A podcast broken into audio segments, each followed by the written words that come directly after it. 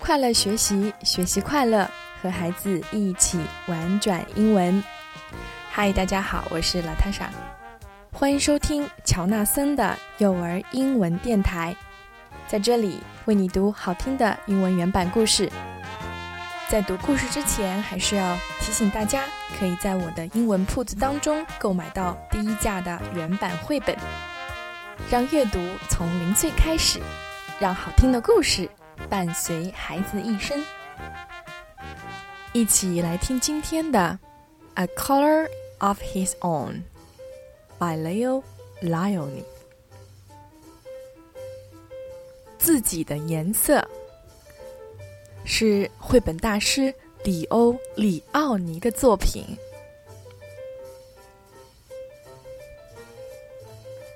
Parrots are green.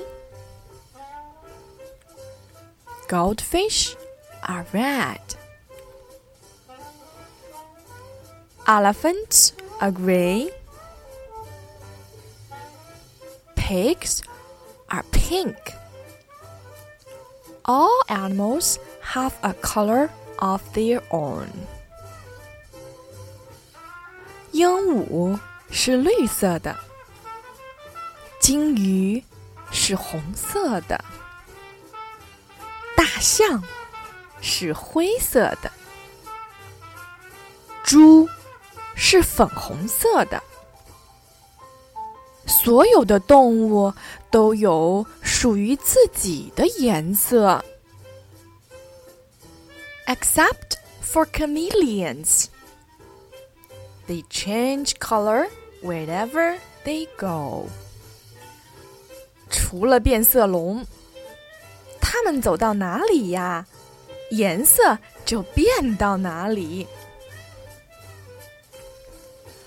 On lemons, they are yellow. In the heather, they are purple. And on the tiger, they are striped like tigers. 在柠檬上。它们变成黄色，在石楠花丛里，它们就变成紫色。站到老虎身上，它们就有了像老虎一样的条纹。 One day, a chameleon who was sitting on a tiger's tail said to himself. If I remain on a leaf, I shall be green forever. And so I too will have a color of my own. 一天呢，一只站在老虎尾巴上的变色龙对自己说：“如果 我一直待在一片树叶上的话，我就会永远都是绿色的。那我。”也有自己的颜色啦。With this thought, he cheerfully climbed onto the greenest leaf. 就这么想着，他选了一片最绿最绿的叶子，兴高采烈地爬了上去。But in autumn, the leaf turned yellow, and so did the chameleon.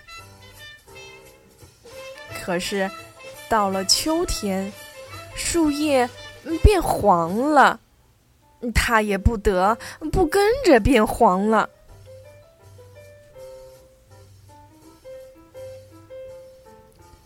Later, the leaf turned red, and the chameleon was turned red. 后来啊，叶子变红了。变色龙也跟着变红了。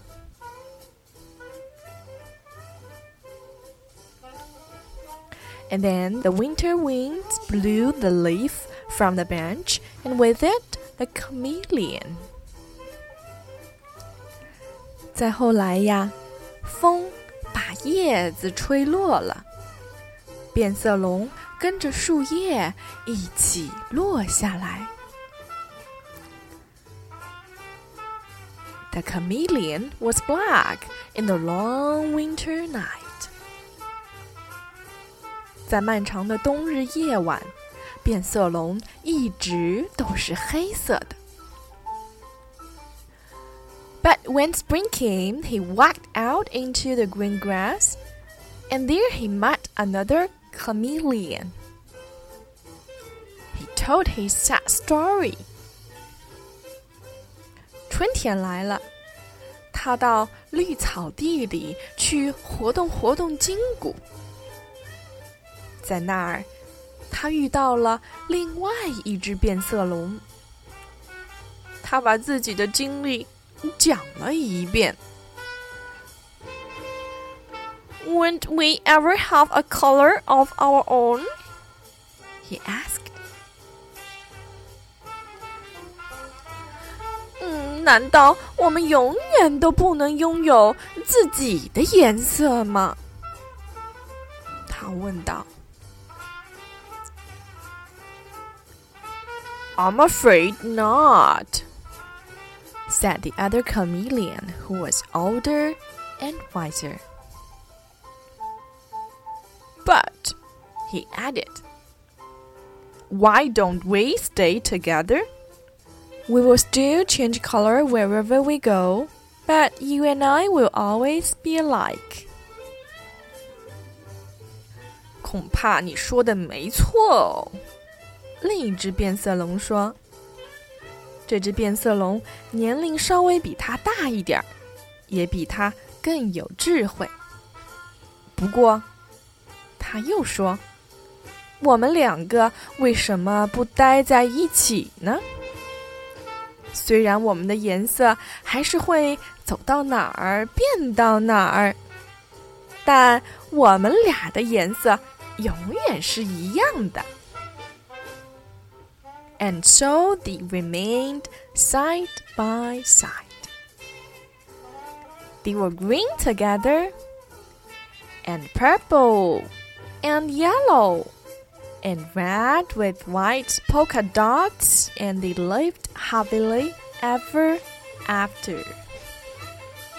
于是，他们肩并肩站到了一起，他们都变成绿色的啦，还有紫色，还有黄色，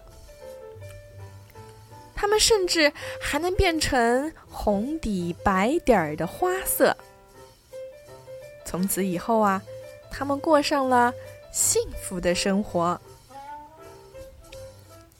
The end。这个故事非常的可爱，一只小变色龙总是变成这个颜色，又变成那个颜色。它不喜欢总是变颜色，所以呀，它的内心非常的痛苦。而另一只变色龙的出现，就让这个故事一下子就明亮起来了。